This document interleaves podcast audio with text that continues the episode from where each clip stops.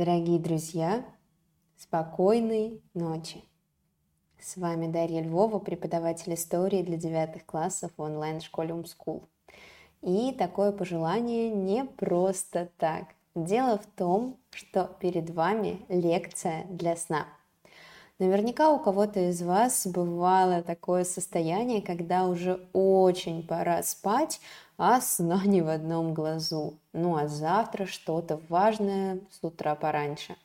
И именно для таких ситуаций записала для вас целую лекцию по истории древнего мира, включив которую вы сможете узнать много полезного о самых первых человеческих цивилизациях, но и также заснуть, если вы сейчас не в настроении учиться. Буду рассказывать максимально спокойно и размеренно. Надеюсь, что вам понравится. Если вы захотите узнать побольше исторических фактов, как из истории всемирной, так и из истории России, в чуть более бодром темпе и подготовиться к ОГЭ по истории, приглашаю вас в свой телеграм-канал, где вы можете получить много полезной информации, а также записаться на обучение на мои курсы. Например, на годовой курс подготовки к ОГЭ по истории мастер-группа. Телеграм-канал называется «Львиные истории». Его можно найти в поиске в Телеграме, так как он открытый, либо же перейти по QR-коду, который сейчас находится перед вами. Ну что ж, давайте начнем наше занятие, лекцию. Укладывайтесь поудобнее, берите одеяло, игрушку, подушку, все, что вам нужно для комфортного отдыха и слушайте лекцию. Самая-самая первая цивилизация, которая возникла на планете Земля, по мнению большинства историков, это Древний Китай – Древний Китай – это на самом деле величайшая империя, да, он дожил до наших дней. Ну, конечно, уже сильно изменились его размеры и э, население страны, культура, обычаи, все, все, все. Самые первые поселения на территории Китая возникли в середине пятого тысячелетия до нашей эры. Сейчас мы живем в начале третьего тысячелетия нашей эры. Это значит, что целых 7 тысяч лет назад, даже больше, на территории Древнего Китая уже люди основывали первые поселения. И находилось это все на равнине вокруг двух рек – Янцзы и Хуанхэ. Давайте мы внимательнее посмотрим на карту. Вот здесь они находятся. Река Хуанхэ севернее и Янцзы южнее. Именно здесь, между двумя этими реками, появлялись первые поселения. Почему здесь? Дело в том, что реки имеют очень хорошую способность разливаться. Реки разливались и делали почву вокруг себя увлажненной, позволяли развиваться плодородию. Чем более плодородная была почва, тем больше там можно было вырастить необходимых для жизни продуктов. И в связи с этим люди селились именно здесь, ведь здесь можно было совершенно спокойно прокормить себя и свою семью. Ну а впоследствии, когда они учились вместе обрабатывать землю, между ними формировались различные отношения. Кто-то был начальником, кто-то был подчиненным, кто-то владел землей, кто-то на ней работал. И таким образом потихоньку формировалось общество, формировались разные его категории, выявлялась власть и, наоборот, люди подчиненные. И потихоньку формировалось государство. Вот именно так. Но на этой карте мы с вами можем видеть территорию древнейших китайских царств в 7-5 веках до нашей эры, то есть, собственно, уже в первом тысячелетии до нашей эры. Посмотрите, да, с 5 до 1 тысячелетия до нашей эры территория Древнего Китая разрастется очень-очень сильно. И даже на этой карте вы можете увидеть знакомую вам наверняка всем по мультикам, каким-то книгам, легендам Великую Китайскую стену. Да? Вот она у нас здесь идет. Великая Китайская стена будет построена чуть попозже, когда именно вам обязательно сейчас скажу, а, для защиты от набегов со стороны северных народов. Например, вот мы вот здесь видим название гунны, да, Это было достаточно такое воинственное племя, обороняться от которых действительно было необходимо. Древний Китай мы с вами посмотрели. Ну и теперь давайте же посмотрим, когда и при каком правителе началась история именно государства. Первые поселения возникают где-то в середине пятого тысячелетия до нашей эры, ну а первая правящая династия в истории Китая существует в период с 21 до 16 века до нашей эры, то есть, конечно, сильно позже появляется, чем первое поселение. Основателем династии считается Великий Юй. Так же, как в истории очень многих государств, очень многих первых цивилизаций, первый правитель, он полулегендарный, полумифический. Дело в том, что мы до конца не можем быть известны, существовал ли Великий Юй на самом деле. Но во многих легендах и мифах Древнего Китая он упоминается, поэтому никакого другого выхода нет у китайских историков, кроме как опираться только на вот такую информацию. А по легенде он был героем, который сражался с наводнениями. Интересно то, что реки Хуанхэ и Янзы, с одной стороны, воспринимались как кормилицы, да, ведь они делали почву вокруг плодородной, но с другой стороны также могли приводить и к наводнениям вместе с морем, которое тоже было очень близко. И вот эти наводнения были страшным бедствием для людей. Считается, что именно Великий Юй смог их победить и установить покой в Поднебесной, как также э, называют Китай. Но ученые Китая считают, что эпоха Ся является самой ранней династией Древнего Китая. Однако все исторические материалы, которые мы имеем по поводу этой эпохи, по поводу этой династии, были составлены уже в последующие периоды на основе различных преданий и легенд. Если интересно, также могу немножко рассказать о том, что в Японии и в Корее первые правители тоже являются такими вот мифическими. Например, первый император Японии считается потомком божественной богини солнца Аматерасу, который как бы вот спустился с небес и решил править э, народом на японских островах. Ну и снова, как бы мы с вами до конца не можем быть уверены, что он действительно существовал, жил а, и вообще был на этой планете когда-нибудь, но других источников по древней истории Японии тоже не существует. А, династия Шан, следующая династия Древнего Китая, была основана в XVI веке до нашей эры и завершилась в XI веке. И вот эта династия во всех письменных источниках уже как раз упоминается самой-самой первой. На смену династиям Ся и Шан приходит эпоха Джоу. Это третья эпоха китайской древности, начавшаяся в 1045 году до нашей эры. А в 256 году до нашей эры на смену этой эпохи приходит период междоусобиц. Китайские историки таким образом называют свою древнюю историю периодом трех царств трех династий. Династия Ся, Шан и Джоу.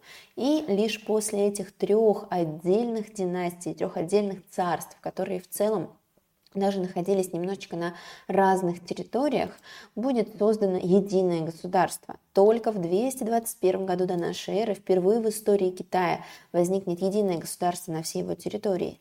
Цинская империя, во главе которой станет император Цинь Шихуанди. Он введет очень суровые законы, будет облагать людей высокими налогами. Ну и зачем же он это делает? Конечно, за тем, что у него были деньги на строительство Великой Китайской стены. Великая Китайская стена, как я уже говорила, была необходима для борьбы с северными кочевыми племенами гуннов – собственно, именно для того, чтобы защититься от нападения со стороны северных народов, была построена крепостная стена, Великая Китайская стена. В 2010 году до нашей эры, ой, 2010, 200, 210 году до нашей эры, конечно же, Цинь умирает, и вместе с ним разрушается его империя – и, собственно, после этого начинает править династия Хань, 210 годы нашей эры, 4 век нашей эры. Уже не древняя история, так что на династии Хань мы с вами историю древнего Китая завершаем. На самом деле, друзья, хочу рассказать вам один очень важный факт, очень важную такую вот информацию по поводу древнего мира, пока нахожусь на Великой Китайской стене.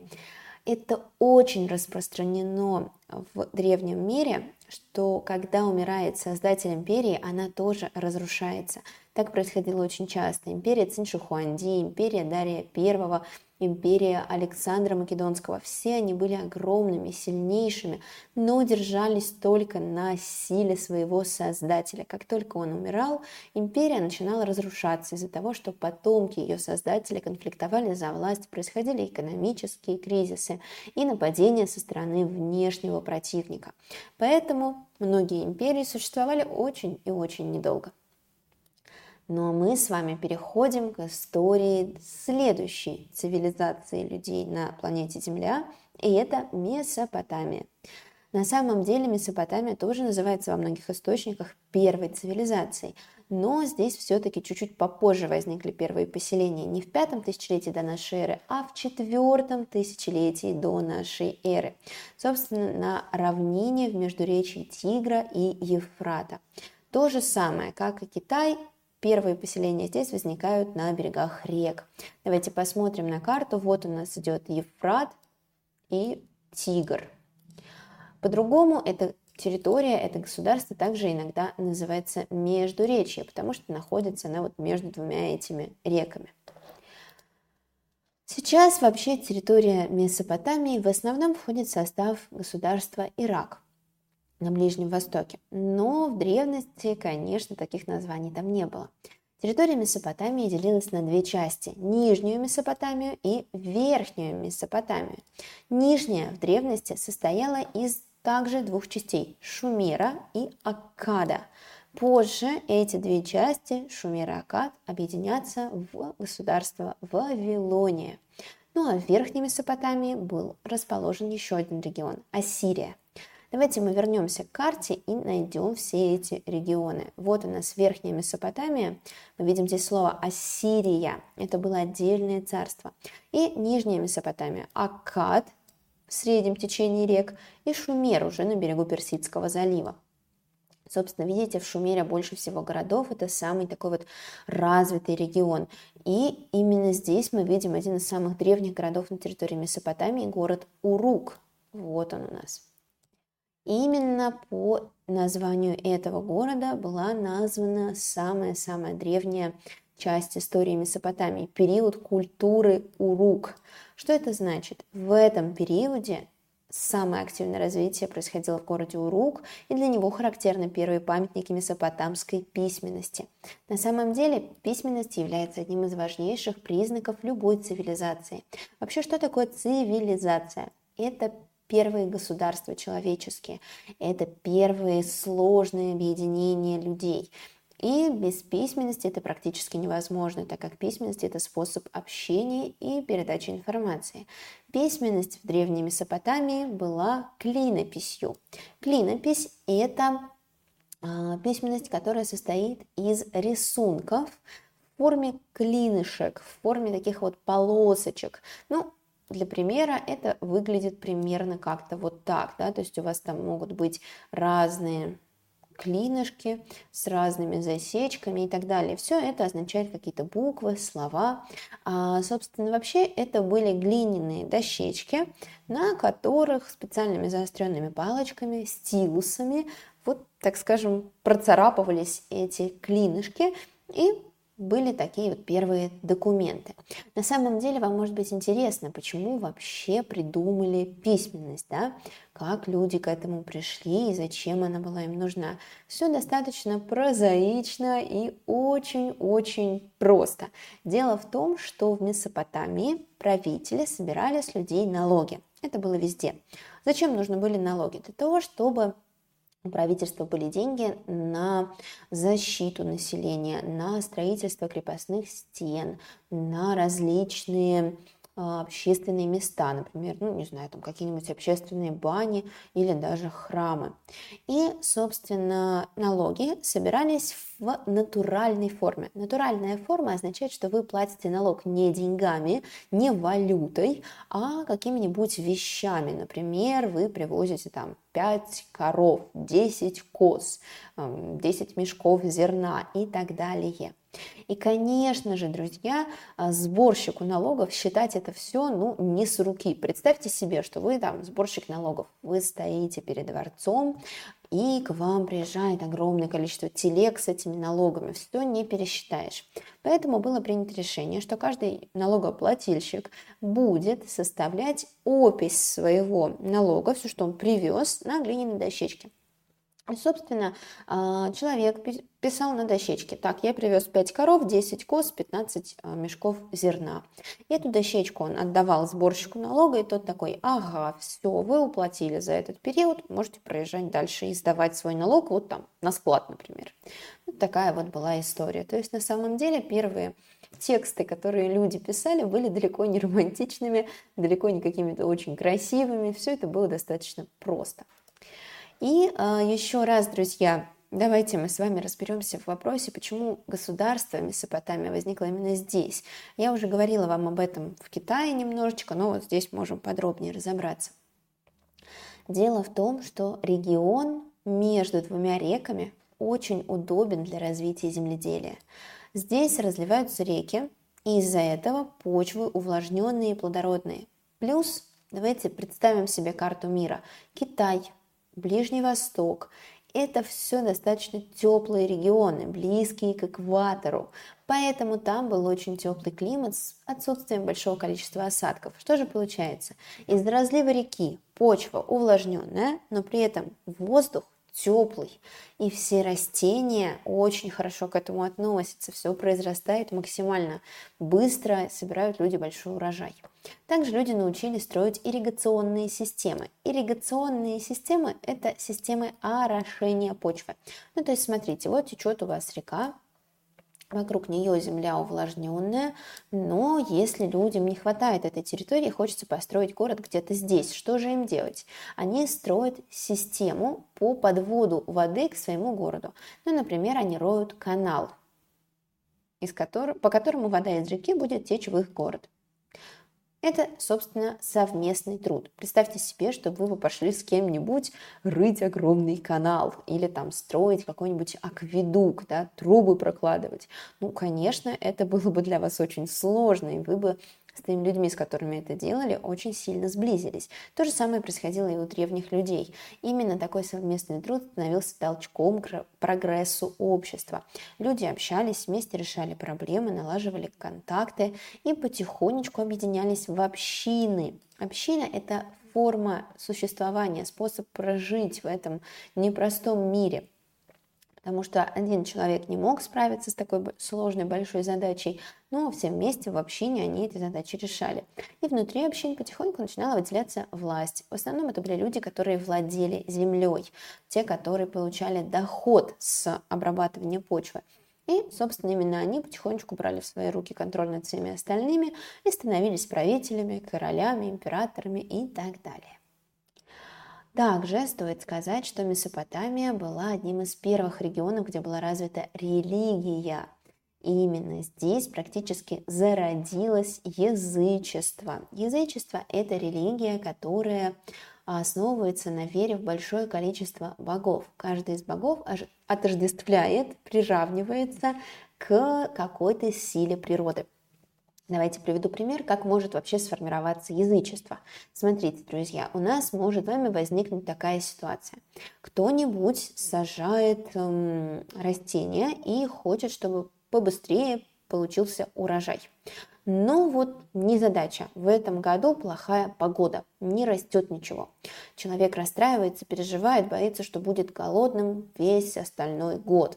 И он начинает в гневе бить кулаками об землю, кричать и надеяться, что что-то произойдет хотя бы от этого. И вдруг начинает идти дождь или там солнце выглядывает, ну, погода улучшается. Человек думает, ага, значит, это мои действия, то, что я стучал кулаками по земле, привели к положительному результату. Значит, есть кто-то, кто отвечает за погоду. Значит, я могу до кого-то достучаться. Таким образом, у людей возникает вера, что за каждой силой природы стоит какой-то человек, какой-то Бог. И если делать правильные действия, совершать правильные обряды, то Бог тебя услышит, ну и, собственно, поможет тебе. Именно вот поэтому возникло язычество.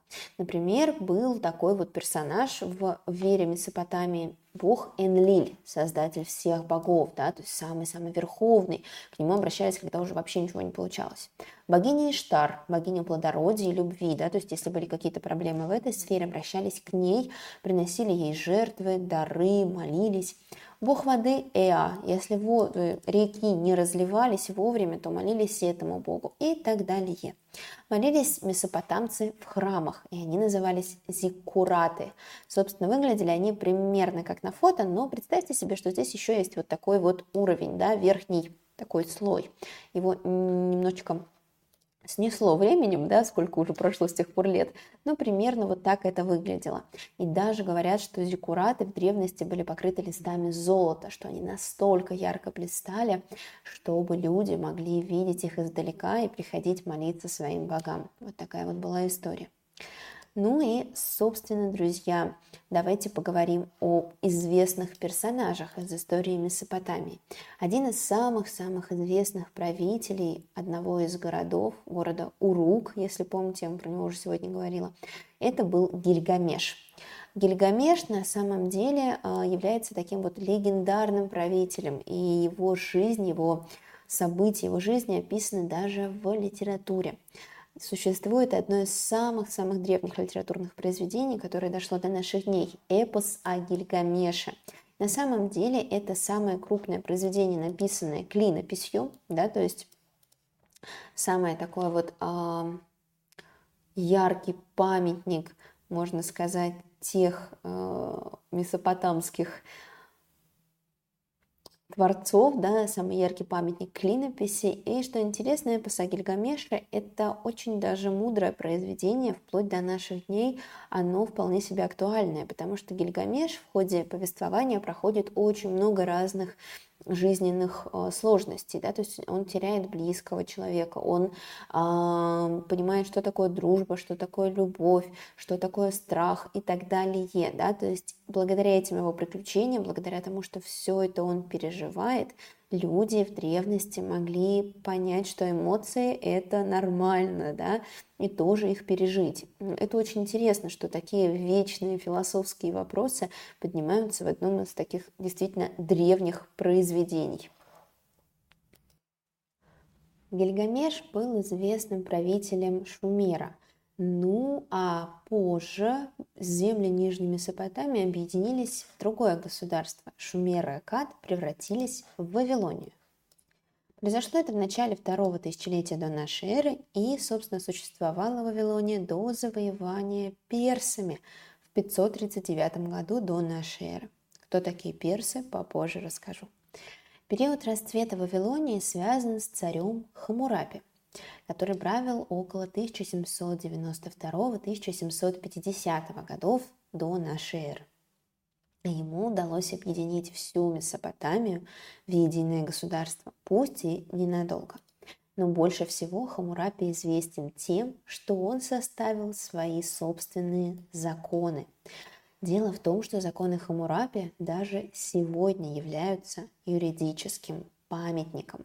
И надо сказать, что сегодня студенты юридических вузов, обычно где-то на первом курсе, когда проходят историю юри... юриспруденции, историю развития их профессии, обязательно законы Хамурапи рассматривают. Интересно то, что Хамурапи пытался бороться с проблемой рабства. Наверняка для вас не будет секретом, что в древнем мире рабство было очень распространено, и практически во всех этих древних цивилизациях рабы существовали и были важной частью общества, так как именно рабский труд позволял существовать всем этим цивилизациям. Именно рабы строили все древние здания, рабы создавали продукты, работали на плантациях и так далее. Законы установили предельный срок долгового рабства – три года. Долговое рабство – это та ситуация, в которой человек становится рабом при невыплате долга. То есть взял деньги в долг, но вернуть их не смог. И вот находиться в таком рабстве можно было только три года. После этого рабство заканчивалось. А также законы запрещали отбирать для покрытия долга не только землю человека, но и урожай. Раньше это было совершенно нормальной практикой. Каждые 10-15 лет Хамурапи и его преемники, другие правители, освобождали долговых рабов, а часть долгов вовсе ликвидировали. То есть Хамурапи следил за тем, чтобы люди не оказывались в рабстве навечно. И также устанавливался способ наказания преступника его же преступлением. Фраза, которая вам известна очень хорошо. Зуб за зуб, око за око. Да? Собственно, именно Хамурапи придумал, что человек, который выбил другому зуб, сам лишался зуба. Это правило называется в Древней Руси, если вдруг вам интересно, кровная месть да, распространяется на родственников. Например, в Древней Руси было так, что если э, по отношению к вашему родственнику нанесли какой-либо ущерб, то вы могли отомстить и сделать то же самое по отношению к обидчику. Вот именно отсюда пошел этот принцип. Но Хамурапи он не был связан с родством, а в целом это относилось совершенно ко всем преступникам. Да? Если ты сделал кому-то что-то плохое, то сам понесешь точно такое же наказание. Ну и поговорим теперь о Верхней Месопотамии. С 2600 по 605 год до нашей эры в Древней Месопотамии в верхней ее части существовало государство Ассирия. Столицей был город Ашур, который позже получил название Ниневия. Ассирия была одним из самых первых государств, которые начали использовать железо для инструментов и оружия. Здесь, друзья, давайте немного отойдем в сторону, и я вам объясню важные-важные термины. Вообще история человечества делится на периоды. В истории человечества был каменный век, бронзовый век и железный век. Собственно, каменный век называется так, потому что люди использовали в тот период только каменные орудия труда. Именно там мы с вами можем найти знаменитую палку-копалку, заостренные камни, которыми люди что-нибудь резали или протыкали. И в целом все, больше ничего и не было. Такие орудия труда были недостаточно эффективными. Они часто ломались и в целом не могли позволить людям производить столько товара, сколько им хотелось бы. Ну а бронзовый век, который сменил желез, э, каменный, конечно же, сделал орудия труда сильно более качественными, потому что люди научились использовать бронзу. Впервые бронзовые орудия труда появились на территории Древнего Египта. Собственно, из бронзы стали отливать различные механизмы, различные инструменты, и потихонечку уровень производства различных товаров рос. Ну а затем вместо бронзы стали использовать железо. Это, конечно, был еще больший шаг вперед, потому что железо было прочнее, крепче, и такие инструменты, такое оружие служило сильно дольше. Ну, собственно, как вы видите, это было в чем-то фактором успеха для Ассирии. А, из самых известных правителей Ассирии стоит назвать Тиглат-Пасара и Ашурбанипала. Тиглат-Пасар правил в 8 веке до нашей эры и провел крупнейшую военную реформу. Надо сказать, что он был одним из первых правителей, который вместо ополчения сделал постоянную армию. Что же это значит? Ополчение это такая ситуация, при которой обычные люди, крестьяне или горожане, берут в руки оружие в случае необходимости. То есть, если на Ассирию нападали враги, самые-самые простые люди брали в руки оружие и шли воевать. Конечно, эффективность такой армии была не очень высокой. Ну а теперь вместо крестьян-ополченцев была введена постоянная армия.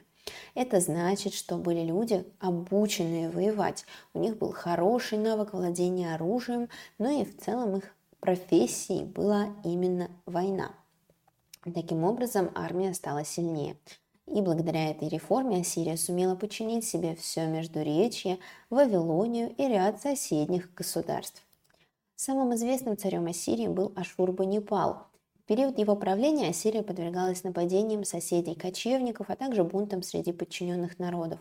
Царь старался сохранить единство империи, но у него это не удалось. И уже совсем скоро, в 539 году до нашей эры, Месопотамия перестанет существовать, так как ее территории захватит Персидская империя. Давайте же обсудим, что такое это самая Персия. На востоке от Вавилонии достаточно долго проживали племена персов, но возникли они там сильно-сильно позже, чем Месопотамия, поэтому достаточно медленно развивались. Лишь в середине IV века до нашей эры вождь одного из племен, Кир Великий, объединил все персидские племена и создал империю. Именно он в 539 году до нашей эры захватил Вавилонию.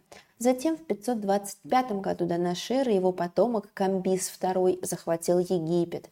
Видите, это было первое поколение цивилизаций – Месопотамия, Китай, Египет. Персия же это уже второе поколение, это молодое государство, сильное с точки зрения армии. И поэтому персы достаточно быстро захватили и Вавилонию, и Египет. И Ассирию, кстати, тоже захватят.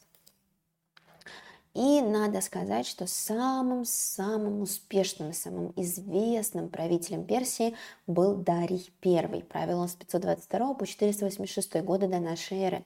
А именно благодаря ему в этом мире существуют все Дарьи, да, потому что имя Дарья вообще является именно женской формой имени Дарий. И он создал достаточно четкую систему управления Персидской империей, поделив ее на 20 провинций и соединив широкой дорогой. Вы подумаете, ну, казалось бы, дорогу построил, что в этом такого? Нет, друзья, это очень важное достижение, потому что в целом в древнем мире а, государства были меньше, городов было меньше, и дороги были не так уж важны. Но Дарий создает действительно огромную империю. И для того, чтобы ей качественно управлять, он строит хорошую дорогу. Собственно, дорогу, по которой можно отправлять почту, перемещать войска и делать это достаточно быстро. И давайте взглянем на карту Персидской империи, она называется государство Ахименидов. Дело в том, что династия Кира Великого, Дария I, носила название Ахимениды. И как раз-таки вот мы здесь с вами можем видеть царская дорога, да, таким розовым цветом отмечена. Вот она идет от Средиземного моря к Персидскому заливу. Посмотрите, да, какая она длинная, какая она крепкая.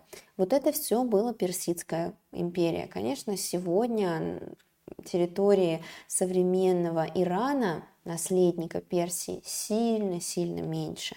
Но вот тогда действительно было что-то невероятное, очень-очень сильное.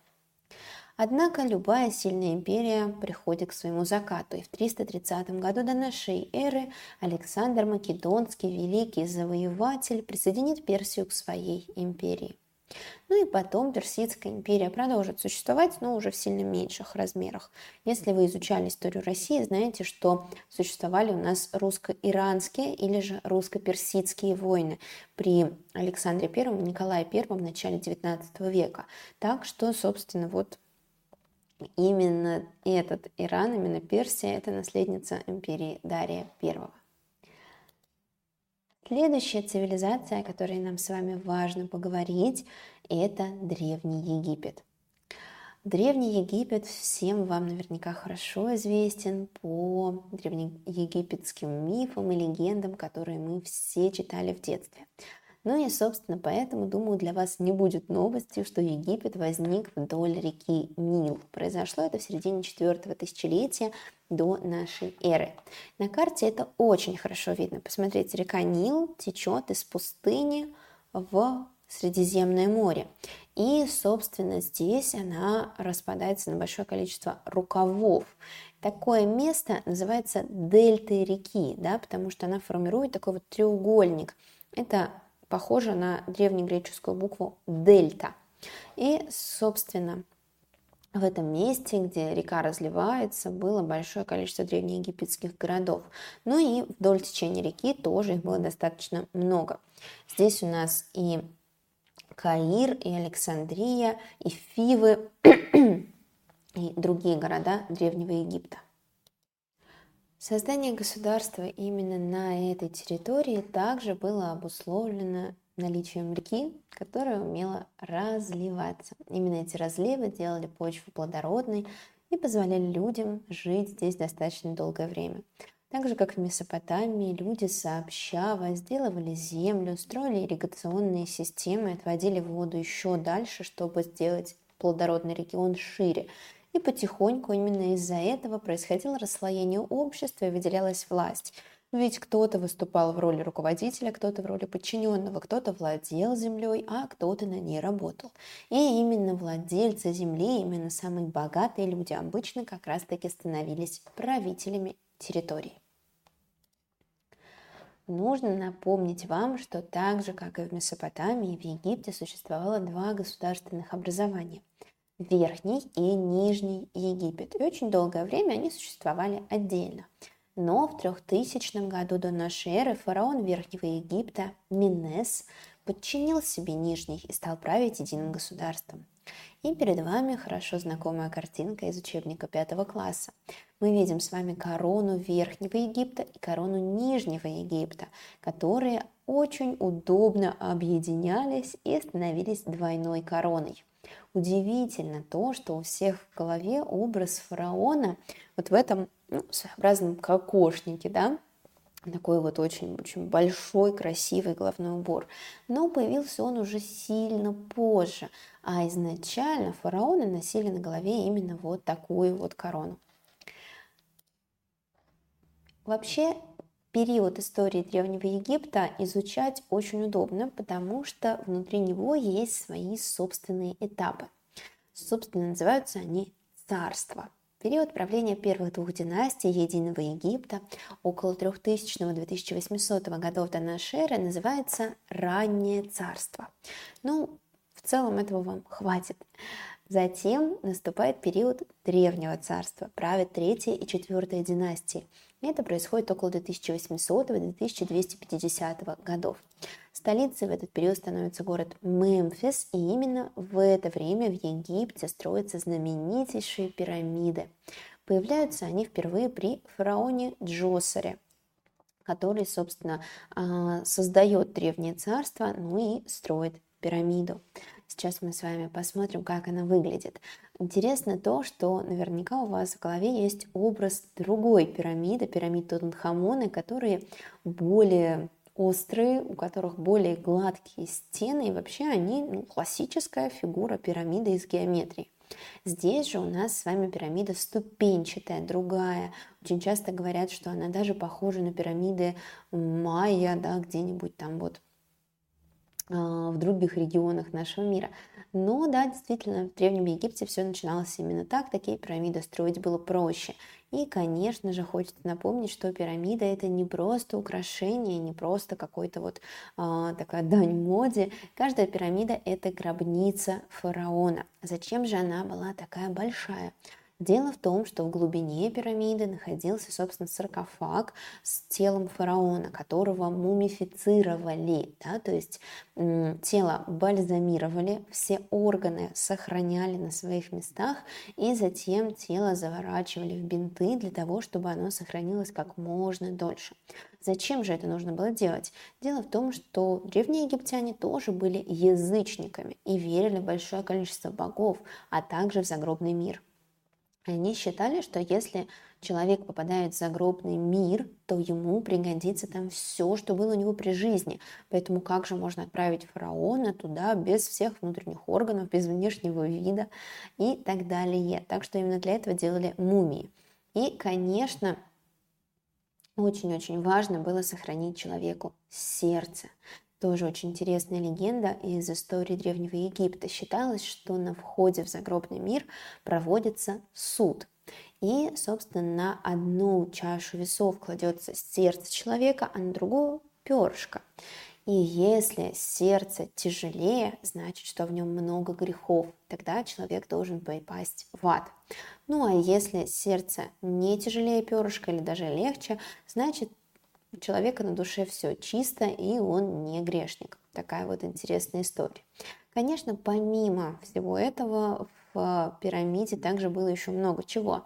Во-первых, с фараоном хоронили также его жену, а часто и не одну. А, хоронили огромное количество его одежды, посуды, каких-то предметов быта, украшений, драгоценностей, для того, чтобы в следующей жизни, в загробном мире, он тоже был богатым и говорят, что даже э, домашних животных могли похоронить вместе с фараоном. Вот такая вот история про первые пирамиды. Ну а в 23 веке до нашей эры Древнее царство тоже пришло в упадок. Между отдельными регионами Египта разгорелась междуусобная война. Это был так называемый первый переходный период в истории страны, ну или такой вот период раздробленности. Именно в этот период на Египет постоянно нападали азиатские кочевники, ну и в общем ситуация была непростая. Однако в 2160 году начался период Среднего царства. Новой столицей стал город Фивы, который объединил Египет после периода раздробленности.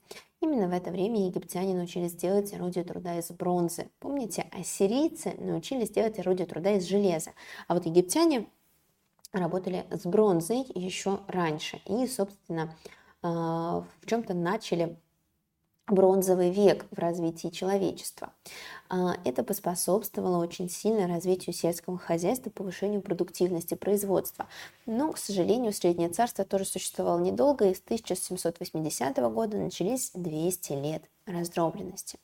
А вот затем начался период нового царства. Новое, новое царство – существовала с 1549 по 1069 годы до нашей эры и было временем наивысшего расцвета государства при фараонах Тутмосе III и Эхнатоне. Оба они прославились своими поступками, своим правлением. Тутмос III присоединил к Египту множество территорий Средней Азии, раздвинул границы Египта до Ефрата и Средиземного моря, то есть практически да, дошел до Месопотамии.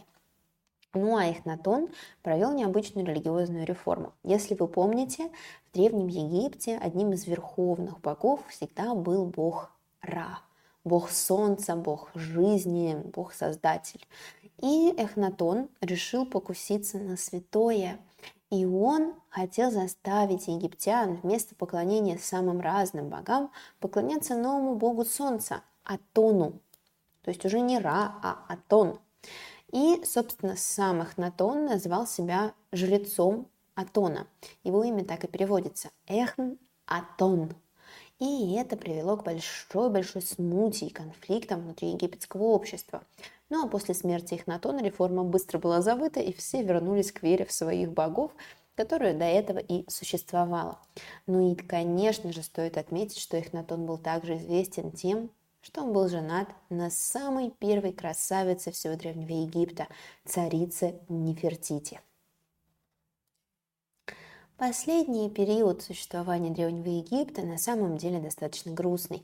В 671 году до нашей эры Египет захватывает ассирийский царь Асархадон, Затем в 655 году создается последнее самостоятельное египетское царство фараоном Самитихом I. И существует оно до 525 года, когда, как мы с вами помним, Египет захватывает персидский царь Камбис II. Конечно, друзья, история Древнего Египта волшебна. Она нас завораживает количеством мифов, невероятно красивыми пирамидами, любовью древних египтян к кошкам, но впоследствии судьба Египта будет печальна. Сначала Египет будет в подчинении у Перси... Персидской империи, Затем войдет в состав империи Александра Македонского. Долгое-долгое время Египет будет в составе Османской империи. И, собственно, даже в 20 веке тоже будет подчиняться европейским государствам. Ну и вот только последние уже десятилетия Египет является независимым государством, ну, конечно, уже совсем не тем, что был в древности, да, Сейчас уже, можно сказать, этнос египтян практически исчез, да, то есть действительно люди, которые могут называть себя египтянами, составляют очень небольшой процент населения Египта.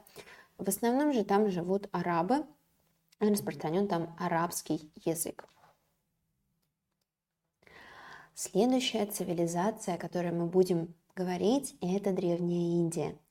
Ну, Древняя Индия, наверное, наравне с Древним Египтом, с Древней Грецией интересовала нас всех в детстве. Все мы читали какие-нибудь мифы про множество разных богов. Шива, Вишну, а, и так далее. Да? Все мы с вами как-то вот вдохновляемся этой индийской культурой, смотрим на все эти невероятные индийские храмы, яркие краски, фестивали и так далее.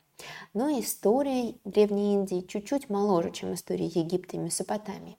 В третьем тысячелетии до нашей эры в долине реки Инд начали появляться первые поселения.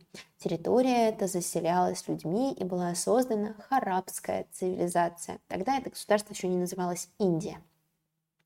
Собственно, харабская цивилизация была очень развитым государством.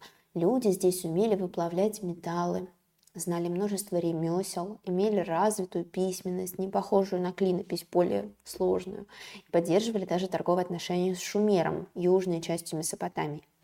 Столицей был очень развитый город Махенджо-Дара. Давайте посмотрим, как он примерно выглядел. Интересно то, что в Махенджо-Дара были построены улицы под прямыми углами. Это является очень важным достижением. В Махенджо-Даро существовала канализация. Друзья, объясню, на самом деле канализации не было даже в Париже 18 века. Вы думаете, почему люди носили такие большие шляпы с широкими полями. И именно для того, чтобы не попасться под какой-нибудь поток мусора, который выливали прямо из окна в Париже. Да, такое было. А тогда, много тысяч лет назад, древнеиндийском городе уже была канализация. Действительно, арабская цивилизация была невероятно развита, была невероятно крутой по своим временам, но до сих пор не выяснено, кто там жил, что это был за народ этнически. К 1500 году все древнеиндийские города, в том числе Махенджидара, были заброшены по неизвестной причине. На самом деле, друзья, если вам нравятся такие вот всякие мифические истории, можете почитать, да, что произошло в мире на рубеже R, да, вот. Очень-очень часто где-то вот как раз-таки в конце э, предыдущей эры, да, там, первом, э, втором тысячелетии до нашей эры, многие цивилизации исчезали просто с лица Земли, да, и совершенно неизвестно до сих пор, куда они пропадали, что происходило. Есть различные легенды о том, что приходили какие-то морские народы и захватывали эти земли, или там какие-нибудь вулканы извергались, ну, что-то вот такое страшное. Но до сих пор ученые толком не знают, что же там происходило. Ну а чуть позже, во второй половине второго тысячелетия, середине первого тысячелетия существовала Ведийская Индия. Почему так называется? Дело в том, что это историческое название, которое уже историки придумали. Потому что с тех времен остались самые древние исторические литературные памятники Индии под названием Веды. Да, то есть именно тогда были созданы Веды, и поэтому Индия называется Ведийская. На территории Индии стали проникать кочевые племена ариев. Считается, что они шли, возможно, из Африки или из Европы. И, собственно, эти арии стали захватывать территории, начинать там а, создавать поселения. Во главе каждого племени стоял вождь Раджа. Племена усиливались, потихонечку начинается междоусобица. В третьем веке до нашей эры царь Ашока объединил территории в единое государство, но ненадолго после его смерти все это распалось. И, собственно, также то, что очень важно знать про Древнюю Индию, это структура древнеиндийского общества. Все население Индии делилось на четыре варны или касты. То есть это были основные сословия. И принадлежность к сословиям была очень четко закреплена. У людей не было возможности просто так взять и поменять сословие и перейти в другую касту. Где родился, там и пригодился. Собственно, четыре сословия следующие. Брахманы – это самое высшее сословие. Это жрецы, то есть служители религии, судьи, монахи, да, то есть такие вот очень возвышенные люди. Кшатрии – это правители, чиновники, землевладельцы и воины. То есть это богатые люди, властные люди, воины. Вайшья – это земледельцы, крестьяне, скотоводы, ремесленники и торговцы. Ну и последнее сословие, последняя каста – это шудры, слуги – рабы, зависимые люди. И была пятая группа населения, даже внекастовая. Это неприкасаемые. Эти люди не входили ни в одну из варн. Это были рабы, э, люди, занимающиеся нечистым трудом, например, уборкой мусора или покраской тканей. Это тоже считался труд такой вот достаточно грязный, неблагодарный, потому что запахи стояли очень-очень неприятные, и, конечно, эти люди эти запахи с собой носили всю жизнь. Так что вот красить ткани это тоже такое вот дело очень неуважаемое, и относились такие люди к неприкасаемым. Ну что ж, друзья, мы с вами обсудили очень много цивилизаций древнего мира, и теперь мы переходим к двум, наверное, самым-самым известным империям, самым крупным, самым таким вот центральным в истории древнего мира. Конечно же, я говорю о Древней Греции и Древнем Риме. Если говорить о Древней Греции, то здесь в истории выделяется три крупных периода. Это Крито-Микенский период с третьего тысячелетия до нашей эры, видите, да, тоже не четвертое, не пятое тысячелетие, а третье, до собственно, 12 века до нашей эры. Затем полисный период, 11 век до нашей эры, 4 век до нашей эры, и эллинистический период, 4 век до нашей эры, 1 век до нашей эры. Почему эти периоды так называются? Крито-Микенский называется так, потому что центральными государствами на территории Греции в это время были Криты и Микены.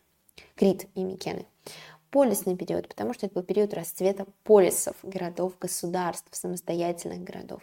И эллинистический период, так как это был период развития эллинизма. А, собственно, эллинизм – это термин, который обозначает все связанное с Александром Македонским и с его империей. Именно в этот период Греция полностью вошла в состав империи Александра Македонского. Ну что ж, давайте начнем обсуждение с Крита-Микенского периода.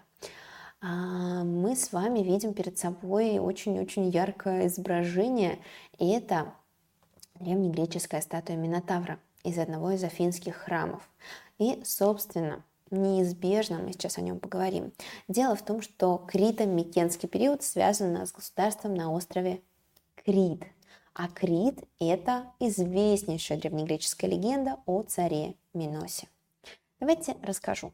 Однажды самый-самый верховный бог Греции, Зевс, бог грома и молний, влюбился в финикийскую принцессу Европу. Зевс в целом был очень любвеобильным богом, влюблялся он часто, у него было очень много детей от самых разных женщин. И вот однажды он влюбился в принцессу Европу. Она ему взаимностью не отвечала, так как репутация у Зевса была не самая приятная. И, собственно, тогда Зевс решил ее обхитрить. Он превратился в красивейшего быка, красного, такого вот прекрасного, очень яркого, и подошел к девушкам, среди которых была принцесса Европа. И только ей он дал себя погладить. И, собственно, после этого он закинул ее себе на спину и уплыл с ней в море. И приплыли они на остров Крит, где, собственно, они поженились, и а, у них родилось три сына. Один из сыновей – это будущий царь Крита Минос. И, собственно, а, по неизвестной причине, по легенде, у Миноса родился сын с головой быка. Может быть, это такое вот наследие от того обмана Зевса, что-то такое, да? И, собственно, этот сын с головой быка получил имя Минотавр, да, то есть как бы Мино от Минос, а Тавр – это вот в Древней Греции, да, бык. Получается, что такой вот сын Миноса с головой быка. По легенде, на острове Крит был построен большой лабиринт, остатки которого до сих пор там есть, собственно, а, в который заперли Минотавра, чтобы он не мог нападать на людей. И раз в 7 лет жители всех окрестных территорий должны были отправлять на Крит дань так как ими управлял царь Минос. Ну и вот опять же по легенде в эту дань входили молодые девушки, которых отправляли в этот лабиринт, ну, как бы вот на съедение Минотавру. Ну, это все, друзья, легенды, конечно, до конца неизвестно, так это было или не так, существовало ли вообще такое все. Мы с вами никогда не узнаем, что там было в этом древнем мире. Столицей острова Крит был город Кнос, где, собственно, и был этот лабиринт. Однако около 1500 года до нашей эры произошло извержение вулкана, которое уничтожило Критское государство. Обращаю ваше внимание, 1500 год до нашей эры, именно в этом году перестал существовать индийский город Махенджидара. И здесь тоже, да, такое вот бедствие. Ну, а второе государство Крито-Микенского периода – это, конечно, Микены.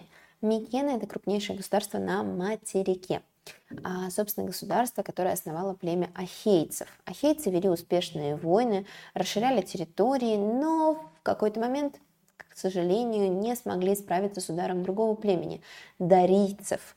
И произошел такой вот конфликт, после которого микены в целом перестали существовать, и наступил период темных веков. Это 12-9 века до нашей эры, когда вся Греция находилась в периоде междуусобных конфликтов, и все постоянно друг с другом ругались.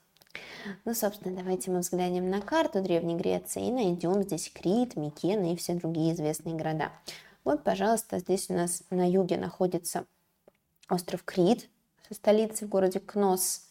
И на чуть севернее у нас Микены. Вот здесь вот они находились, да? На континенте. Из известных вам названий, конечно же, здесь у нас есть Афины и Спарта. Афины и Спарта были крупнейшими городами, полисами. Полис – это город-государство. И, собственно, об них сейчас и пойдет речь. Итак, друзья, говорим о полисном периоде. Полис – это, еще раз повторюсь, город-государство. То есть это один город, который полностью является государством. Вся территория государства в рамках одного города. А демократический. Что это значит? Демократия – это участие народа в управлении государством.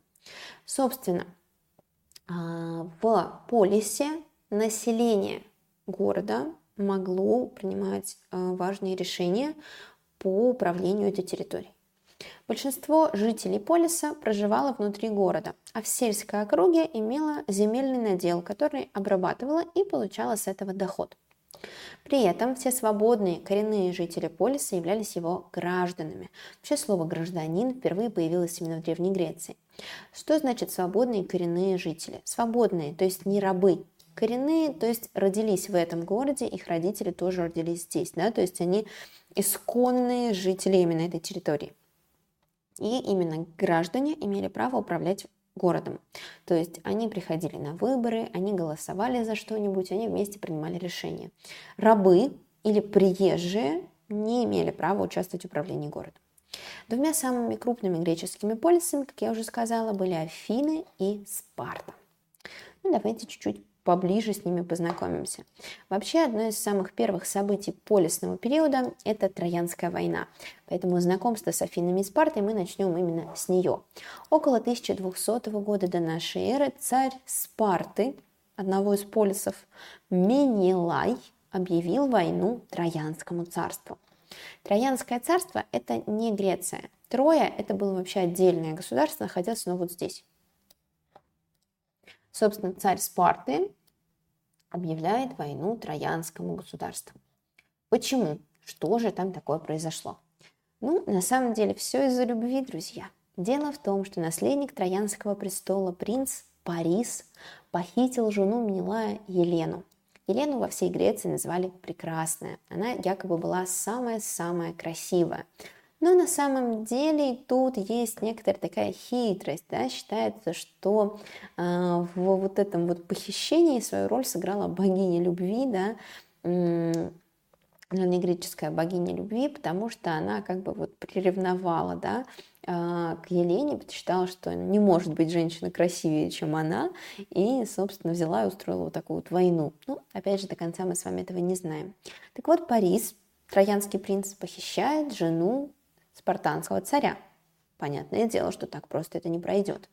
И поэтому Минилай просит помощи у царя Микен, своего брата Агамемнона. И Минилай с Агамемноном идут в Трою. В войске Спарты сражался известнейший воин Древней Греции Ахилл, или по-другому Ахиллес. И, собственно, благодаря Ахиллесу, благодаря его силе, благодаря своему войску, ну и, конечно, благодаря хитрости, греки сумели победить Трою. Какая же у них была хитрость? Троянский конь.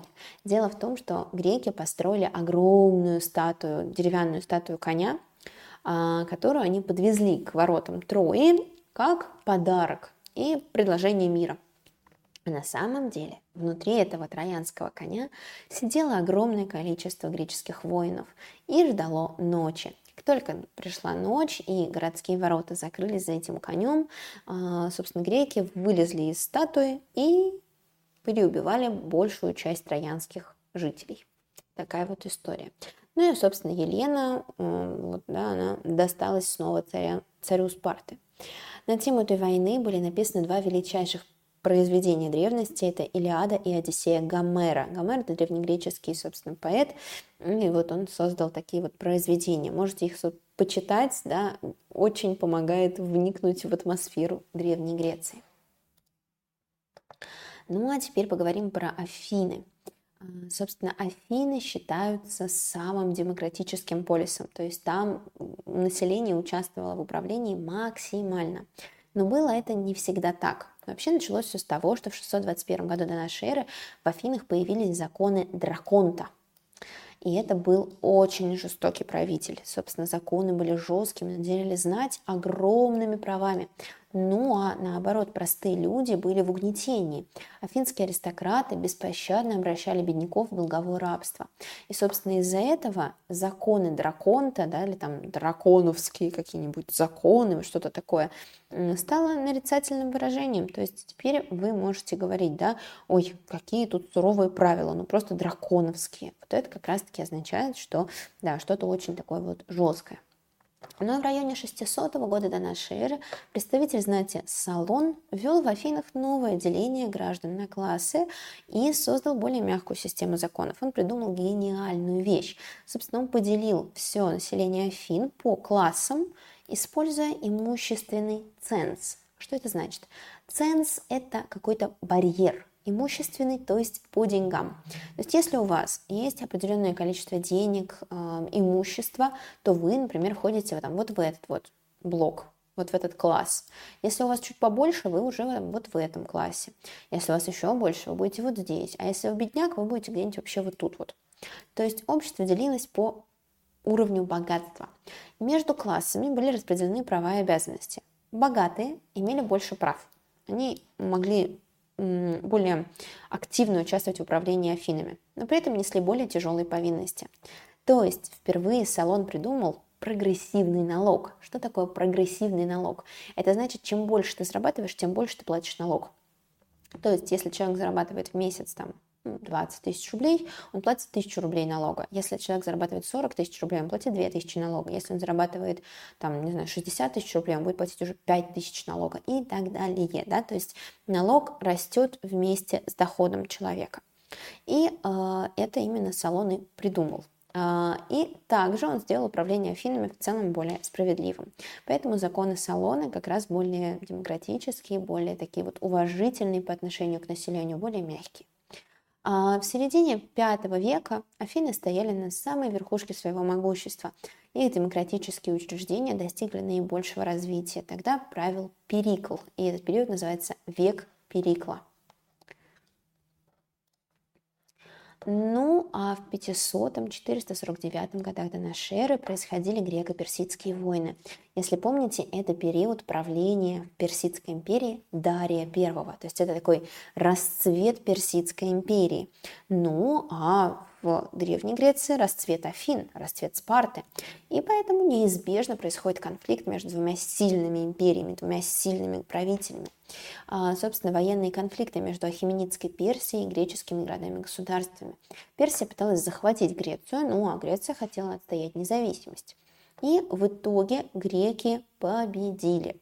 А, в 449 году был заключен Калиф мир, и греки сохранили контроль над Эгейским морем и свою свободу от персидского контроля. Теперь же поговорим немножко подробнее о Спарте. Да? Вот мы с вами говорили о том, что там Троянская война, все такое. Ну, вообще, да, полис Спарта появляется в XI веке, собственно, прям практически чуть-чуть э, раньше э, Троянской войны.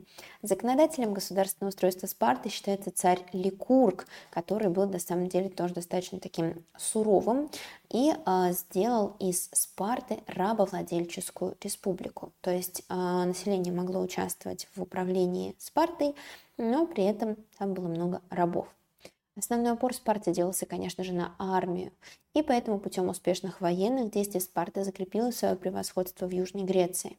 Про Спарту, конечно, вы наверняка все знаете, что там были очень суровые порядки воспитания воинов, и если ребенок был слабым и болезненным, его вообще могли сбросить со скалы, чтобы вот с ним не возиться, скажем так, да, потому что если он родился слабым, какой из него будет воин? Вот такая вот была история. Ну и в конце концов, Противостояние Афин и Спарты привело к войне. Афины были демократическими, Афины были такими вот возвышенными, творческим полисом, городом искусства. Спарта была суровым военным центром. Они были слишком разными, между ними произошел конфликт, Пелопонесская война в 431-404 годах до нашей эры. А, собственно, с одной стороны в войне участвовал Делосский союз во главе с Афинами, с другой стороны Пелопонесский союз во главе со Спартой. В Афинах господствовала демократия, Спарта же, наоборот, была такая вот да, достаточно жесткая республика, которую возглавляли два царя. И в итоге победила Спарта. Как мы с вами помним, в военное дело она вкладывалась сильнее. Ну и, наконец, мы с вами переходим к самому последнему этапу истории Древней Греции. Если мы с вами до этого говорили про Криты и Микены, если мы говорили про Афины и Спарту, то теперь мы должны поговорить о совершенно другом государстве – Македония. Пожалуйста, не путайте ее с современной Македонией, да, это совершенно другое древнее государство. 5-2 веков до нашей эры, существовавшее на Балканском полуострове. Собственно, а, правили там в основном Александры, цари Александра. Александр I правил около 498-454 годов до нашей эры. Собственно, при этом правителе Македония была вынуждена признать власть Персидской империи, так как она была еще достаточно слаба. Но затем, после того, как греки победили персов, Александр I начал потихонечку сближаться с Грецией, так как понял, что вообще-то это неплохой вариант, надо дружить со своими соседями. И наиболее известный правитель этой территории, это, конечно, Александр III Македонский. Александр Македонский был величайшим завоевателем, на него равнялись, наверное, все воины с того самого периода, да, вот с, 3, с 4 века до нашей эры. Александр Македонский победил на севере фракийские и иллирийские племена, подавил восстание греков, разрушил Фивы, это у нас была да, такая вот э, древняя столица Египта. Весной 334 года выступил в поход против персов, и он совершил десятилетний восточный поход, благодаря чему сумел захватить Египет, Персию, а, собственно, Вавилонию, да, вот Ассирию и так далее и создал величайшую империю с центром в Вавилоне. В 331 году до нашей эры он одержал победу в своей самой известной битве при Гавгамелах и окончательно победил Персию. Ну и, собственно, давайте посмотрим на эту величайшую империю. Вообще, Македонское царство, оно существовало вот на этой территории. Да? Посмотрите, вот у нас с вами была Древняя Греция, Афина, Спарта, Крит, вот это вот все. Вот здесь была Македония. Именно отсюда, из этого розового государства, Александр Македонский начал развивать свои военные походы. И посмотрите, границы державы Александра Македонского в 325 году до нашей эры огромные. Сюда входят у нас Египет, и Персия, и Индия и так далее. Но мы с вами видим, что после смерти Александра Македонского держава распалась. И, собственно, возникло внутри нее три царства – Македонское, Сирийское и Египетское, которыми правили потомки Александра Македонского. И впоследствии эти царства распадались на еще и другие территории, а, дробились, потому что, конечно же, все-все-все это контролировать уже не получалось после смерти Александра Македонского. Хочется вам еще одну интересную историю рассказать по поводу столицы империи Александра Македонского. Если помните, это у нас был Вавилон да, вот в центре империи. И именно здесь люди, по легенде, строили Вавилонскую башню. Есть легенда о том, что однажды люди решили построить большую-большую башню, самую высокую. Но они так много ругались, пока ее строили, что Бог на них разгневался и придумал разные языки, то есть считается, что до вот этой всей истории с Вавилонской башней люди всего мира говорили на одном языке и понимали друг друга. Но Бог разгневался на этих э, ссорящих, ссорящихся людей и решил, что раз они не хотят нормально общаться, пусть они еще и не понимают друг друга. И с тех пор все люди стали говорить на разных языках. Это, конечно, лишь легенда, но, опять же, кто знает, что там происходило в древности. После того, как Древняя Греция практически перестала уже существовать, рядышком с ней появилось другое государство – Древний Рим. Древний Рим располагался на Апеннинском полуострове. Вы точно знаете, ну а если нет, запомните на будущее, что Апеннинский остров сверху выглядит как сапожок. Это идеальный способ его узнавать на всех картах. Давайте нарисуем, чтобы вы его увидели. Вот он у нас вот такой вот сапог. Собственно, регион этот был очень-очень плодородным, с приятным, мягким климатом. Находилось там много разных государств. Давайте посмотрим. Этрурия, Лаций, Самний, Лукания, Брутий и так далее. Ну и, собственно, наша история начинается в центре Апеннинского полуострова, в государстве Лаций. В 753 году до нашей эры а, собственно, чуть-чуть пораньше все-таки, да, а, царь области Лаций оказался в очень непростой ситуации. Дело в том, что царя этой области сверг его злой родственник, а двух его сыновей, Ромула и Рема, выбросил в реку Тибр. Но дети сумели выбраться на берег и встретили волчицу, которая отнеслась к ним как к своим волчатам, выкормила своим молоком, ну а затем детей нашли пастухи и уже вырастили. Ромул и Рэм выросли, и Ромул именно здесь, в Лации, основал свой город Рим. Все-таки вот это событие у нас произошло в 753 году до нашей эры, друзья. Да. Ну а история с отцом Ромула и Рема чуть-чуть пораньше. Здесь вы можете увидеть э, находящуюся в Риме статую легендарной волчицы. На самом деле ей все римляне очень благодарны. Она вообще такой вот э, символ Рима, да, символ а, римской истории, потому что если бы не эта волчица, конечно, Ромул и Рэм в целом бы и не дожили до того, чтобы создать государство. Ромул и Рэм были первыми царями Рима, но после них в городе правило еще пять царей. Они расширяли территорию римского государства, а, всех жителей поделили на шесть разрядов или же сословий. Именно при первых царях появилось войско, было создано народное собрание для решения важнейших вопросов. Ну, главной силой войска и народного собрания были жители первого разряда, самые-самые богатые люди. Однако в 509 году до нашей эры в Риме произошло восстание.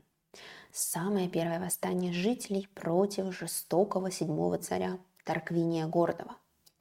И, собственно, после того, как жители свергли этого царя, который проводил репрессии и в целом был достаточно суровым, а, было принято решение царей больше не заводить, и в Риме установилась республика.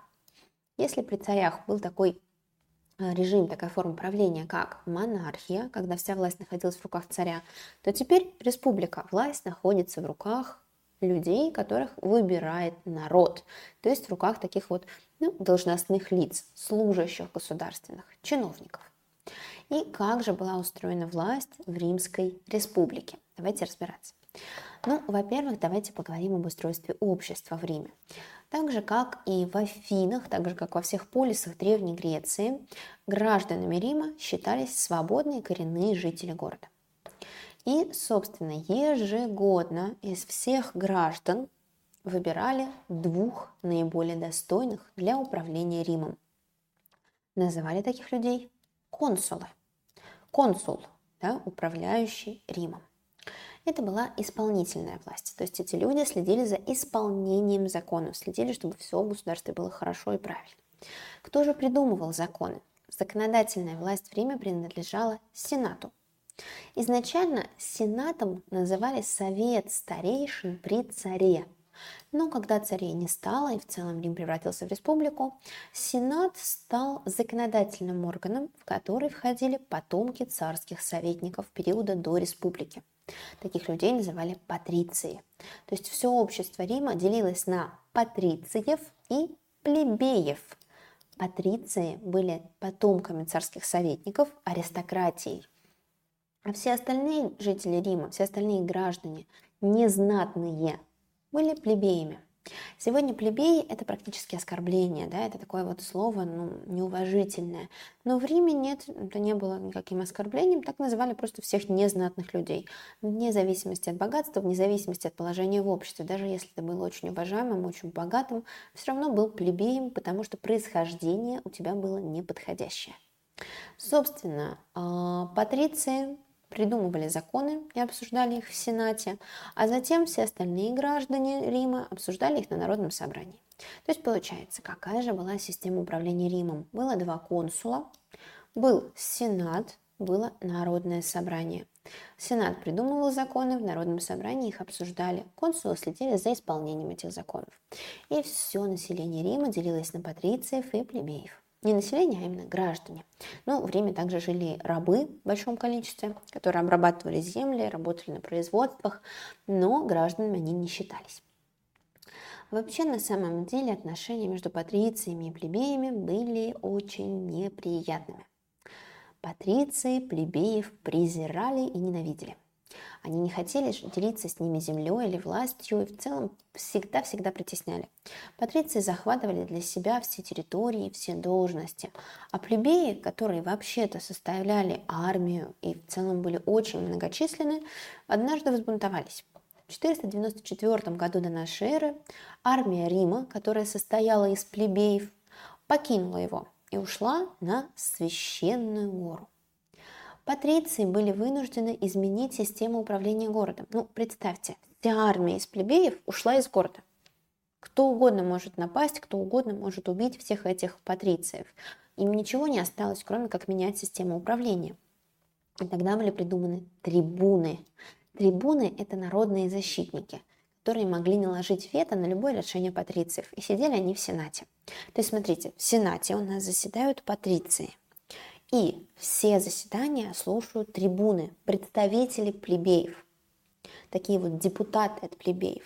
И если трибуны понимают, что принимается решение, которое не будет выгодно плебеям, они накладывают на него запрет. В Древнем Риме запрет назывался вето. Вот такая вот история. Но на самом деле Римская империя была, Римская республика, простите, Римская республика была очень-очень сильным государством, очень успешным. К третьему веку до нашей эры, то есть вот где-то 400 за 400 лет своего существования Рим захватил почти все территории Апеннинского полуострова, вот этого сапожка, и подошел к границам с Грецией. Она пока что существовала, но уже находилась в таком вот упадочном состоянии. Если помните, в это время она входила в империю Александра Македонского. В 264-146 годах до нашей эры произошли пунические войны между Римом и Карфагеном. Что такое Карфаген? Это государство на севере Африки. Вот посмотрите, Карфаген, вот у нас здесь город, да? Ну и, собственно, вот территории вокруг него тоже являлись частью этого государства. Получилось так, что Рим захватил все вот эти вот территории, а Карфаген захват... э, находился на южных территориях. И нужно было как-то поделить сначала острова в Средиземном море, например, э, Сицилию, Сардинию, ну а потом уже потихонечку начать делить и э, все Средиземное море. Пунических войн было две. В Первой Пунической войне Рим завоевал Сицилию, собственно, присоединил к себе этот остров. А затем Вторая Пуническая война началась с того, что карфагенский полководец Ганнибал, очень известный древний полководец, совершил переход через Альпы на территорию Рима. Собственно, напал на Рим. В, 2000, в 216 году до нашей эры Ганнибал победил при Каннах, но в войне проиграл. И в ходе пунических войн Рим полностью разгромил Карфаген, а затем в 168 году до нашей эры также подчинил себе Македонию. То есть представьте, друзья, какого размера была древняя Римская империя, если в ее состав входила и Греция, и Македония, да, вот Македонская это империя, и весь Апеннинский полуостров, и север Африки, и Европа. То есть, ну, действительно, размеры, объемы были просто невероятны. 133 году до нашей эры в Риме начались проблемы. Потихонечку период республики клонился к своему закату. Народный трибун, представитель от плебеев по имени Тиберий Гракх, выдвинул проект земельной реформы, которая должна была ограничить предел владения 125 гектарами. Остальная земля конфисковывалась и разделялась между теми гражданами, у которых вообще не было земли. Конечно, богачам Рима это не понравилось. Рим такой огромный, и у нас будет всего 125 гектаров, как мало. Они, конечно, сбунтовались, но после упорной борьбы закон был принят. Была создана комиссия по перераспределению земли, однако Тиберия вскоре убили. Не получилось у него защитить интересы простого населения. И на протяжении всего первого века до нашей эры республика слабела и слабела. В 83-82 годах произошла гражданская война в Риме. 74-71 крупнейшее восстание рабов под предводительством Спартака. И получается, что Рим очень сильно лихорадило, да, то есть то война, то восстание, то какие-то странные реформы, что-то бурлит и непонятно, что происходит. По итогу гражданской войны в Риме на два года установилась единоличная власть Патриция Суллы, то есть не власть консулов, а власть одного человека. Он отменил деятельность народного собрания, отменил трибунов, но через два года сложил с себя власть, и в Риме началась борьба между разными группировками. Кто-то хотел сохранить республику, хотел сохранить народное собрание, представителей от народа, Другие же, наоборот, стремились к созданию империи, к созданию сильной власти одного человека. К 60 году до нашей эры установилась необычная форма правления – триумвират. Три военачальника – Гай, Юлий Цезарь, Крас и Помпей – взяли управление страной в свои руки. Они не были консулами, они были именно вот правителями – Конечно, самый известный из них это Гай Юлий Цезарь. Он был очень знаменитым римским военачальником и государственным деятелем. За несколько лет, что он находился на посту в качестве одного из э, участников Триумвирата, он расширил территорию Рима до невообразимых размеров. Он захватывал просто какие-то невероятные территории. Он захватил, например, британские острова, на которых тогда уже жили, собственно, англосакские и бритские племена. И э, сенаторы римские, которые все еще существовали, да, вот римские патриции, испугались, что Цезарь захочет захватить всю власть в свои руки и восстановить империю. И тогда Цезарю был выдвинут ультиматум.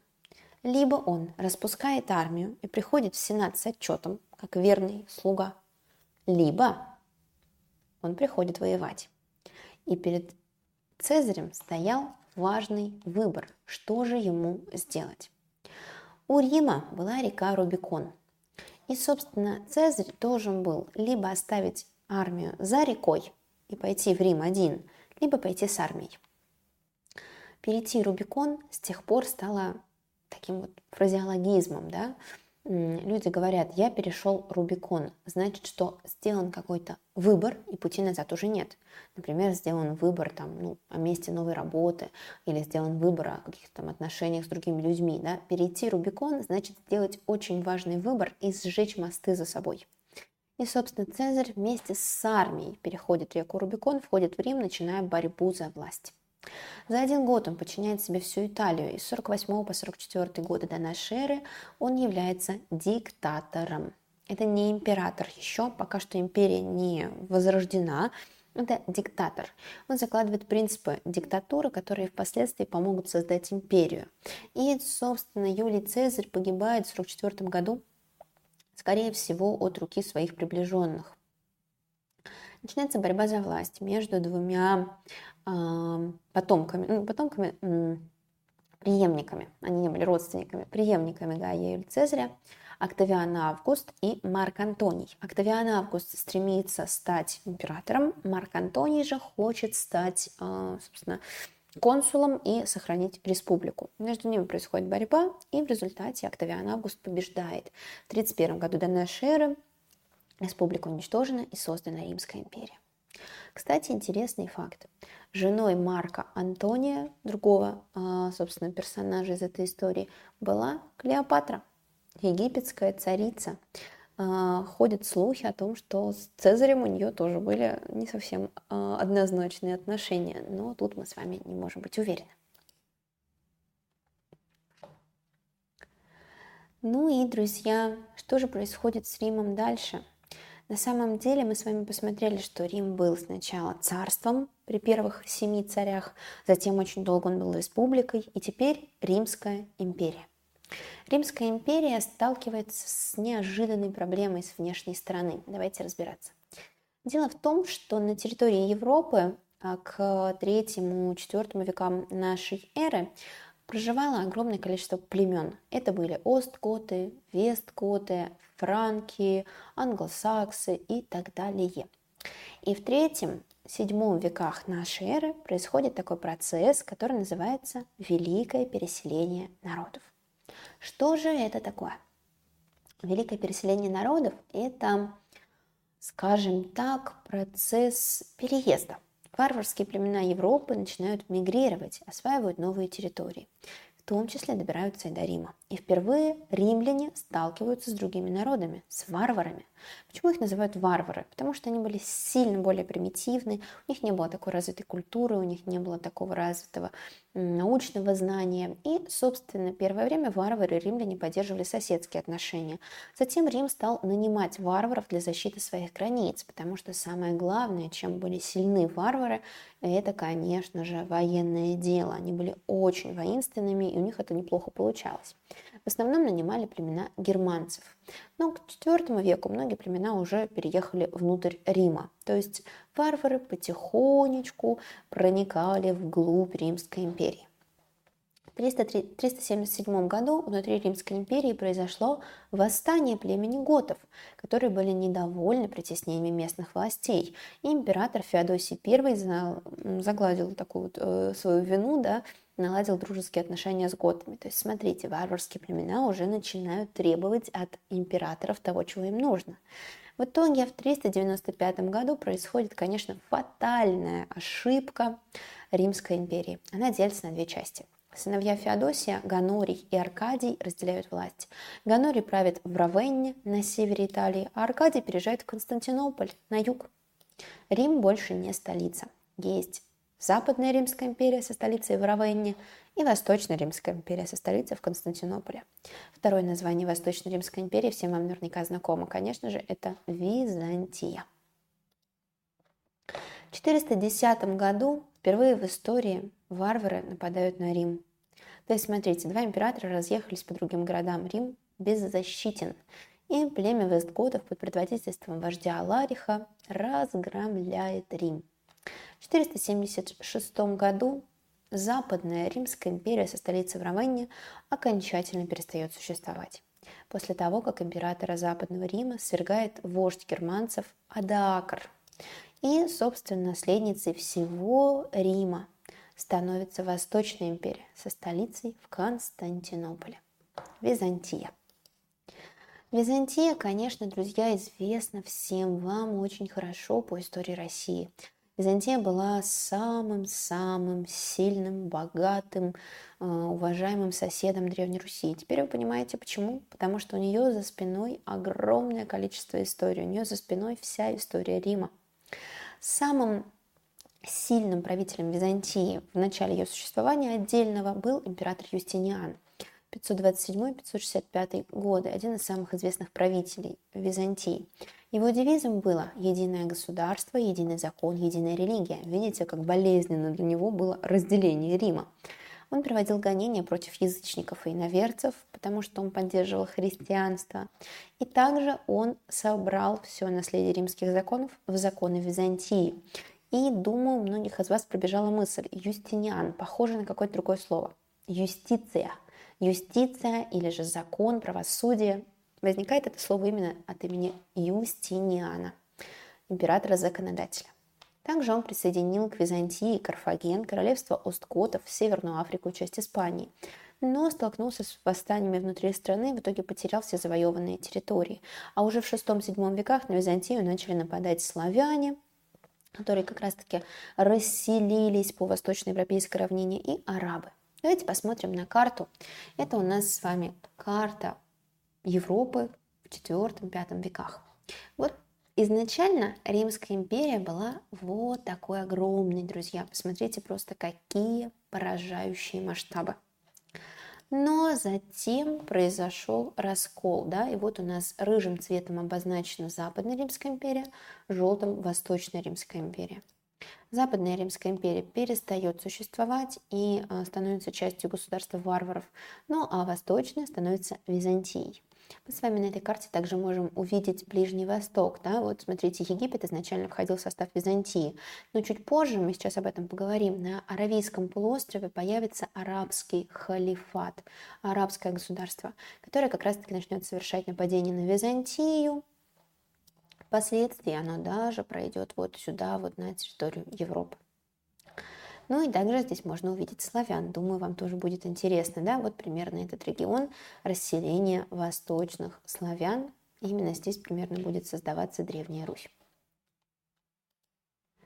Переходим, друзья, к истории арабского халифата. Сказал вам буквально только что, что возникнет он на Аравийском полуострове. Ну, давайте же обсудим, как он возникнет, что это за государство и почему оно важно во всемирной истории.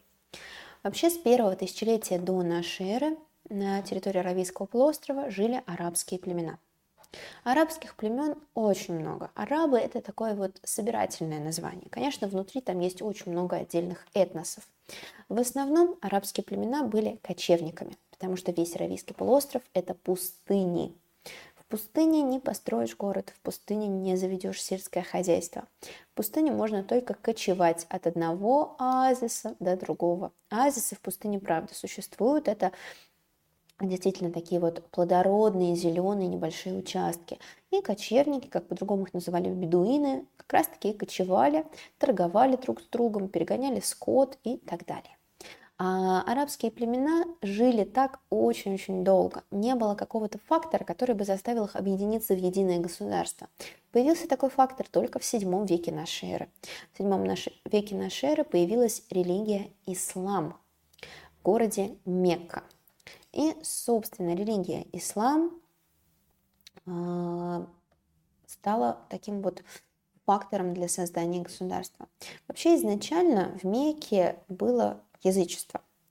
И там жило очень много разных племен, у каждого из них были свои боги, но неожиданно а, в 610 году в Мекке появляется такой персонаж, как Мухаммед. Вообще он был пастухом и занимался караванной торговлей, но неожиданно объявил себя пророком единого Бога, Аллаха, и начал проповедовать новую религию, монотеистическую, с верой в одного Бога – ислам. Конечно, люди сначала очень сильно боялись. Начались гонения против Мухаммеда, потому что никто не понимал его идей. Все говорили, что он просто оскверняет их веру и так далее. Мухаммед тогда бежал в Медину, где к нему отнеслись более доброжелательно. И там он создал первую мусульманскую общину, стал привлекать людей к своей религии. В течение восьми лет между мединскими мусульманами и меканскими многобожниками шла ожесточенная борьба – газават, которая носила очень яркую религиозную окраску. Но в результате Медина победила, и мусульмане завоевали Мекку в 630 году. Мекка и Медина до сих пор являются самыми важными городами в исламе, самыми важными центрами религии. После смерти Мухаммеда на территории Аравийского полуострова образовалось теократическое государство халифат, так как первых правителей этого государства звали халифы. Первыми халифами были Абу Бакр, Уман, Умар, Усман и Али. Это были прямые потомки Мухаммеда. После же этого правила династия Амиядов, а затем династия Аббасидов. И, собственно, арабский халифат выглядел примерно вот так. Смотрите, около 630 года это были вот такие территории, а затем к 750 году все окрашенное желтым цветом. Посмотрите, вот, пожалуйста, Египет, да, все уже никакая не Византия. Вот здесь огромный кусок, да даже Кипр тоже был мусульманским. И самое интересное, что э, часть Европы, да, посмотрите, докуда дошли арабы в 711 году, они захватили часть Пиренейского полуострова, и они будут находиться здесь вплоть до 15 века, пока коренное население, испанцы, не э, освободят свои территории от арабов. Такая вот интересная история продвижения. Думаю, вам также будет интересно узнать, как зародилась другая мировая религия – христианство. Не готовила про это слайд, но почему бы и не рассказать. Собственно, мы совсем недавно говорили с вами о Риме. Римская империя была огромной. Давайте вернемся к ее карте. И также в составе Римской империи у нас был вот этот регион. Регион Ближнего Востока с городом Иерусалим. Именно здесь зародилось христианство, когда у Марии родился сын Иисус. Иисус был так же, как и Мухаммед, пророком Бога, да? но если Мухаммед проповедовал ислам, то Иисус был пророком и сыном Бога именно христианского. Иисус, э, живя около Иерусалима, начал э, рассказывать всем о Боге, начал проповедовать свою религию, и, собственно, именно римские власти, именно римское руководство, которое опасалось новой религии, решило его казнить. Казнить, распять на Голгофе в 33 года. Собственно, именно здесь, в Риме, зародилась эта религия. Но, если знаете, после смерти а, Иисус ожил благодаря божественному вмешательству, и это было чудом, которое, собственно, сподвигло очень многих людей поверить в христианство и пойти за ним. Так что именно здесь, в Римской империи, зародилась вот эта религия в первом веке нашей эры. И на самом деле очень важно знать то, что отсчет лет, современный отсчет лет, ведется именно с Рождества Христова. То есть 2022 год от Рождества Христова. Вот такая вот история. Ну и мы с вами переходим к последнему блоку информации на сегодня в этом видео. Будем говорить о государстве варварах. На самом деле, друзья, я вам уже сказала, что варварами называли племена, жившие на территории Европы. И было их там очень-очень много. Вот вы можете посмотреть, да, к IV веку весь Рим, да, западный у нас входил в королевство Остготов. Все, захватили. А справа, о, справа от него, да, у нас была Восточная империя, слева королевство Вестготов, королевство Франков, Англы и Саксы жили у нас на Британских островах и так далее. Королевство вандалов было на территории Карфагена, например. И, собственно, мы с вами сейчас поговорим о королевстве франков, так как оно было самым сильным во всей Европе. В 481 году нашей эры король Хлодвиг Мировинг основывает государство франков. Но так же, как и с Цинь Шихуанди и Александром Македонским, после смерти Хлодвига империя ослабевает из-за междоусобиц его потомков. А в первой половине восьмого века арабы, которые приходят сюда с территории Аравийского полуострова, тоже начинают захватывать часть территорий, начинают конфликтовать с франками. В 732 году один из управляющих королевскими землями, Карл Мартел, наносит арабам поражение при Пуатье, в сражении при Пуатье, и останавливает их продвижение в Европу, что, конечно, очень-очень важно. И победе Карла Мартелла способствовала проведенная им военная реформа. Именно он создал конное войско и стал давать воинам земли и крестьян за службу. Именно Карл Мартел придумал первых феодалов. Феодалы – это воины, которые за свою службу получают землю, крестьян и, собственно, возможность зарабатывать деньги – таким образом, они мотивируются служить в армии, потому что чем лучше они служат, тем больше у них земель, тем больше крестьян, тем больше денег. Ну и, собственно, благодаря такой заслуге Карл Мартелло побеждает. В 751 году сын Карла Мартелла, Пипин Короткий, отправляется к папе римскому, руководителю христианской церкви, и спрашивает, «А, Папа Римский, а кто больше похож на короля?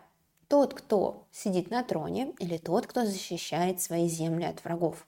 Конечно, Папа Римский отвечает, что второй человек больше похож. И тогда Карл э, Пипин Короткий получает право свергнуть мировингов и создать свою собственную династию, говоря, что его отец это заслужил своим подвигом. Создает он династию каролингов, называя ее в честь своего отца Карла Мартелла. В 800 году создается Каролингская или же Франкская империя под властью потомка Пипина Короткого Карла Великого. В 840-43 она уже распадается на три части под властью трех внуков Карла – Лотаря I, Людовика I и Карла II. Ну а в IX-XI веках начинается период феодальной раздробленности в Европе. Ни одно государство мира в целом не преодолело свою жизнь без периода раздробленности. Это закономерный этап, потому что сначала существует единая власть, а потом потомки какого-нибудь единого правителя начинают бороться за власть и контроль, и происходит раздробленность. Так, в 987 году свергается династия Каролингов и приходит к власти династия Капетингов, которая будет править Францией вплоть до середины XIX века. Династия Капетингов будет вам известна также и по другими именами – Валуа или Бурбоны. Все это одна династия, но ее разные колена, разные ответвления. Называется это так. В 962 году на территории Европы будет создана Священная Римская империя – как вы можете догадаться, это отсылка к Риму. Германский король Аттон I, правитель одного из германских племен, хотел создать государство, чтобы восстановить империю Карла Великого и также подчеркнуть наследственность от античной Римской империи. И для этого он выбирает своим гербом двуглавого орла. Интересно то, что изначально это был герб Рима, затем стал гербом Византии, гербом Священной Римской империи, и сегодня это герб Российской Федерации. Да, вот такое вот интересное а, наследование герба. Позднее это государство станет называться Священная Римская империя германской нации. Оно будет существовать на территории Европы до 1806 года. Будет включать в себя Германию, и Францию чуть-чуть, и Италию, и Австрию, и Швейцарию, и так далее, и так далее, и так далее. Но в разные времена состав ее будет немножечко меняться, кто-то будет выходить, кто-то будет входить. А в 1806 году все эти территории себе подчинит Наполеон Бонапарт. Параллельно с континентом в это время также развивалась государственность на Британских островах. Согласно легендам, в VI веке этими территориями правил некий король Артур и его рыцари круглого стола. Однако историки считают, что он, скорее всего, был просто вождем племени бритов, а не королем. Ну а к VIII веку племя бритов, которое изначально проживало на Британских островах, было побеждено германскими племенами англов и саксов, которые переехали сюда и создали свои государства. Если мы нарисуем себе э, приблизительные британские острова, то это будет выглядеть так, что вот здесь у нас проживали бриты, но ну, затем с континента сюда стали переезжать англы и саксы, и, собственно, бритов они оттеснили на дальнюю часть острова, а сами поселились вот здесь. Ну что ж, друзья, мы с вами сегодня разобрали историю древнего мира. Мы поговорили о первых человеческих цивилизациях, о том, как они создавались и разрушались. Мы обсудили Грецию и Рим, мы обсудили даже начало истории Европы, государства варваров. Если вам интересно узнать больше, если вам хочется знать всю всемирную историю для заданий на экзамене по истории, я буду рада видеть вас в своем телеграм-канале. Через телеграм-канал вы сможете попасть на мой курс «Мастер-группа» на котором я готовлю учеников к ОГЭ по истории. На курс можно записаться совершенно в любое время, так что когда бы вы не смотрели это видео, знайте, я рада буду видеть вас в мастер-группе. Добро пожаловать ко мне! С вами была Дарья Львова, онлайн-школа Умскул.